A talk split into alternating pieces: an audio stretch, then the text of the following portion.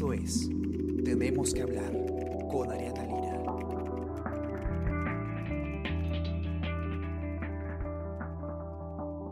Hola a todos, ¿cómo están? Espero que estén comenzando muy bien su semana. Yo soy Ariana Lira y hoy tenemos que hablar de eh, una aprobación, una nueva norma eh, que garantiza algo que se llama el derecho a la desconex- desconexión digital. ¿No? ¿Qué es la desconexión digital y cómo así se convierte eh, en un derecho garantizado por la ley? eh, como una respuesta eh, a, a la situación en la, en la que nos encontramos, donde muchas personas realizan teletrabajo, donde han cambiado pues, las circunstancias laborales. Eh, y vamos a hablar también de, cómo esto debería ser un derecho también en, todo tipo de trabajo, pero eso ya más adelante. Y bastante interesante esta noticia porque eh, a ustedes que nos escuchan seguro muchos les va a interesar personalmente estar bien informados sobre este derecho. Estamos con Paola Villar, ella es periodista de Diario El Comercio y nos va a explicar eh, más o menos de qué se trata este, este derecho y, y- de dónde viene esta ley, ¿no? ¿Qué tal Paola? ¿Cómo estás? ¿Cómo estás, Ariana? ¿Qué tal? Sí, bueno, de hecho, esta, este derecho a la desconexión digital ya existe, por ejemplo, desde el 2018 en España. Eh, es algo que ya se viene regulando en otros países de la región, como Chile, Argentina. Ya. Y básicamente, ¿no? Lo que implica es que los trabajadores puedan desconectarse de medios como son la computadora o el celular, canales de mensajería que son súper utilizados ahora, sobre todo como WhatsApp, ¿no? Eh, en algunos usan mucho el correo electrónico, el chat de Google, cualquiera sea de estos medios, ¿no? La idea es que puedan desconectarse y sentirse seguros de desconectarse fuera de su jornada laboral y durante, durante días de descanso, licencias, periodos de suspensión Ajá. como vacaciones, ¿no? Es decir, durante estos periodos no debería darse no una situación en la que un trabajador se vea perjudicado por no contestar un mail, ¿no? O por no contestar un mensaje cuando estaba fuera de su horario de jornada de trabajo.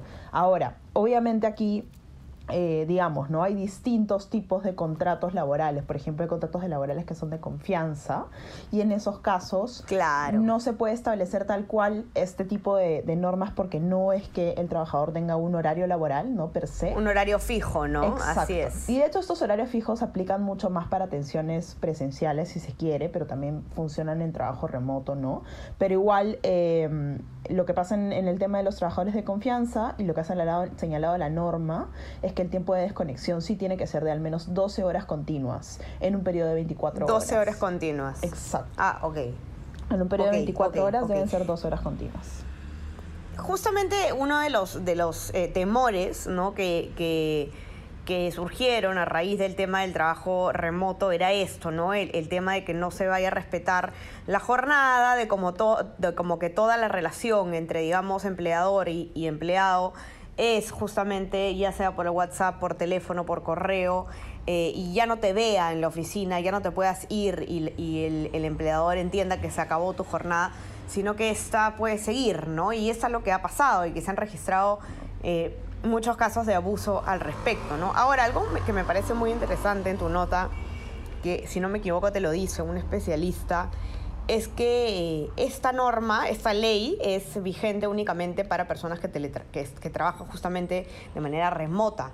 eh, y, no ha sido establecido en la ley que valga para personas que sí acudan a trabajar presencialmente y que luego se van a su casa y quieran pues apagar el celular. Es correcto. De hecho, ahí, eh, por ejemplo, lo que nos comentaba Germán Lora, ¿no? que es un laboralista este, conocido, él lo que nos comenta es, ok, se ha establecido esto dentro de un decreto de urgencia que legisla en materia laboral, pero que el decreto de urgencia que ha sido publicado este, ayer es específicamente en el tema de eh, incentivos laborales, ¿no? que es parte de esta nota también.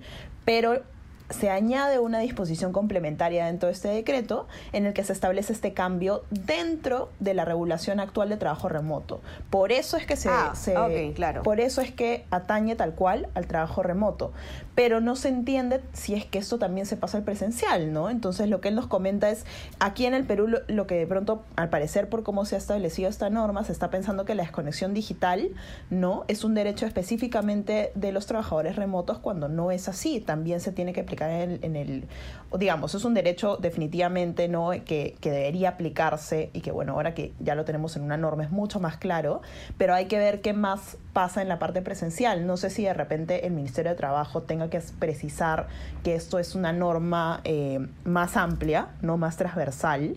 No sé si tengan que hacer de repente alguna precisión, alguna algún, algún este, puntualización en ese, en ese aspecto, pero sí es algo que queda un poco en el aire, ¿no? O sea, finalmente imagínate un trabajo presencial que llega a su casa a las 8 de la noche después de haber tenido una jornada de 8 horas, que es regulada tal cual 8 horas, si no cuenta con el derecho de desconexión... Claro, y le piden que prepare un, un, un, papel, que prepare un documento o que se meta una llamada grupal, etcétera, eso es trabajar. Exacto. Y es trabajar fuera de la jornada. Exacto. Y si no cuenta con ese derecho de desconexión, de repente se es protegido por este mismo derecho que se, o sea, que se está facultando, ¿no? Entonces, sí creo que de repente va a ser algo que van a tener que precisar de repente en la semana el Ministerio de trabajo lo hace, ¿no?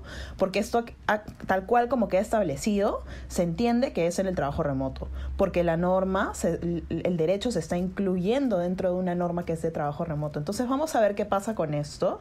Es un buen paso, es, es bueno porque, digamos, establece mejores beneficios hacia los trabajadores definitivamente, pone un poco los puntos sobre las sillas, ¿no? Hemos visto que muchas personas han estado muy estresadas por toda esta situación del trabajo remoto, que en algún momento más bien era una situación de flexibilidad, ¿no? El trabajo remoto antes era, era una opción que tenían muy pocas empresas, pero que era muy buena para aquellos que querían ser flexibles con sus horarios y poder trabajar desde casa.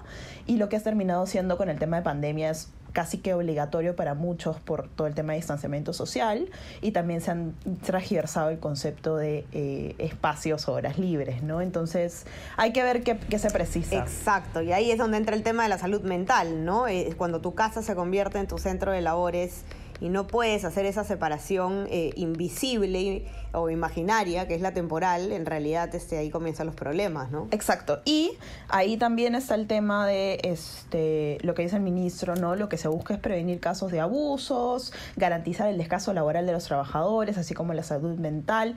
Pero bueno, aquí creo que es importante esta precisión de eh, especificar si eso también va a lo presencial. Es un tema importante porque finalmente creo que ahorita podemos decirlo, ¿no? Quienes hacemos trabajo remoto realmente estamos privilegiados. Todavía en el Perú hay mucha gente que no puede hacer trabajo remoto y que por la naturaleza de su trabajo ya están afuera porque tienen que ganarse en el día a día. Entonces, creo que también es importante considerar eso, ¿no? Así es, correcto.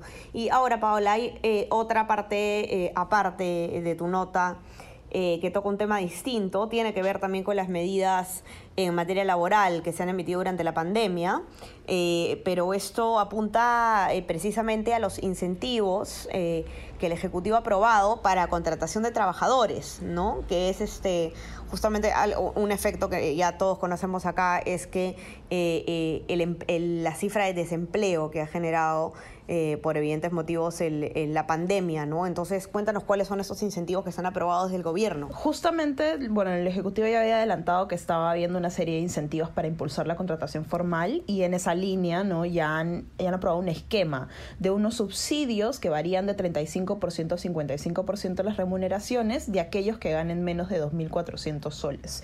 Entonces, eh, la idea aquí es, a partir de ahora, ¿no? Ya que la, la ley está vigente, la norma está vigente, las contrataciones que se den, ¿no? Van a poder contar con estos subsidios dependiendo de de cómo sean, ¿no? Porque este varía dependiendo del tipo de contrato. Por ejemplo, si son de plazo fijo, el incentivo va a ser más o menos de 35% por los tres primeros meses y 17,5% por los siguientes. Si es plazo indeterminado, es de 45% por los tres primeros meses y 22,5% por los tres siguientes, ¿no? Y en el caso de jóvenes incluso, y esto es para impulsar la contratación formal de jóvenes, que de hecho es, la población juvenil, es una de las que se ha visto más afectadas por el tema del COVID en cuanto a pérdida de empleo y eh, ya hace mucho tiempo vemos de que les cuesta mucho colocarse en empleos formales, en empleos a largo plazo, ¿no? Entonces creo que por eso los incentivos están mucho más fuertes ahí, es un 45% los tres primeros meses en el caso de jóvenes contratados a plazo fijo y 22,5% en los siguientes tres meses y en plazo indeterminado el subsidio llega a los al 55% en los primeros tres meses. ¿no? La idea aquí es definitivamente un incentivo fuerte a la contratación, ¿no? Pero sí creo, y esto es algo que, que quienes nos están escuchando hoy día lo van a poder con mayor amplitud, ¿no? En, en, nuestra web, en economía. Esto es algo que sí creo que, que, va a poder chocar un poco con la rigidez laboral actual, porque dentro de todo, eh, digamos, los contratos a plazo indeterminado todavía es un tema en polémica, ¿no? Porque finalmente te dan este subsidio por seis meses, pero luego hay muchas trabas también en caso se busque, no, por distintos motivos despedir a un trabajador y, y, eso también podría de repente no motivar tanto a que esto avance, ¿no? Ojalá funcione, estamos en una situación muy complicada con el empleo, pero creo que va a haber que ver el macro, ¿no? Así es, así es. Y hay que ver también cuál es la reacción en el Congreso, ¿no, Paola? Porque tenemos un Congreso que eh, bueno, que en, numerosas bancadas han tenido un corte, eh, digamos, poco técnico y más tirado al, al, lado populista, sobre todo para materia de eh, económica y laboral. Vamos a ver cuál es la reacción también del Congreso a esta norma, que no han, no, no han chocado poco gobierno y, y Congreso en este sentido en lo que va de la pandemia, ¿no? En lo que va de este nuevo Congreso, en realidad. Sí, tal cual. Y bueno, ahí el Congreso creo que también eh, tendría, bueno, se ha hablado mucho de que ellos también legislen en materia laboral. Habría que ver cómo funciona eso, por lo mismo que tú me comentas, ¿no? Pero finalmente el Congreso también está para legislar en, en ciertas materias en las que el gobierno no tiene facultades, porque finalmente el gobierno no puede legislar en absolutamente todo con una libertad absoluta, ¿no? Entonces, creo que ahí sí va a ser importante que, eh, y es un tema de consensos, que el Ejecutivo busque consensos con el Congreso para habilitar ciertas cosas que están dentro de una reforma laboral de la que se viene hablando hace muchísimo tiempo, pero que hasta ahora no se da y que creo que hemos visto, ¿no? Tú lo, tú lo dijiste justamente, el empleo está muy afectado por todo este tema del COVID, definitivamente, y creo que va a haber que pensar en que en el mediano plazo puede ser aún así, porque las empresas aún están afectadas por la crisis, ¿no? Es una crisis que todavía sí a menor nivel, pero sigue, ¿no? Así es, cualquier incentivo, cualquier alivio para las, para eh, las empresas y para eh, fomentar que no siga aumentando la informalidad, eh, que sea bienvenido, siempre y cuando sea eh, bien elaborado desde el punto de vista técnico. Para que puedan leer la nota, entren en nuestra web, ecomercio.pe, eh, ahí van a ver todo en más detalle, también está por supuesto en la versión impresa. Tenemos novedades, más novedades sobre medidas contra el coronavirus, coronavirus en el Perú y el mundo qué está pasando en Perú, qué está, eh, pasando en, el extranjero con el coronavirus, eh, en general las noticias que tienen que conocer eh, para estar informados, todas las novedades en el plano político, todas las novedades electorales, ya estamos en campaña, ya estamos informándonos sobre los precandidatos, sobre todo tenemos información sobre eso y más en nuestra web. Entonces, nada, entren a ver la nota de Paola, y ha sido Paola Villar, coordinadora de la sección de Economía y Negocios de El Diario. Y eh, no olviden también suscribirse a nuestras plataformas de Spotify, eh, SoundCloud, Apple Podcast y Spreaker. Y suscríbanse también si es que quieren recibir lo mejor de nuestro contenido a lo largo del día a nuestro WhatsApp El Comercio Te Informa. Gracias Paola, te, te mando un abrazo, gracias por estar por acá. Muchas gracias Ariana, ya nos vemos. Cuídense todos, ya conversamos, que tengan una buena semana. Chau, chau. Esto fue Tenemos que hablar. Esto fue El Comercio Podcast.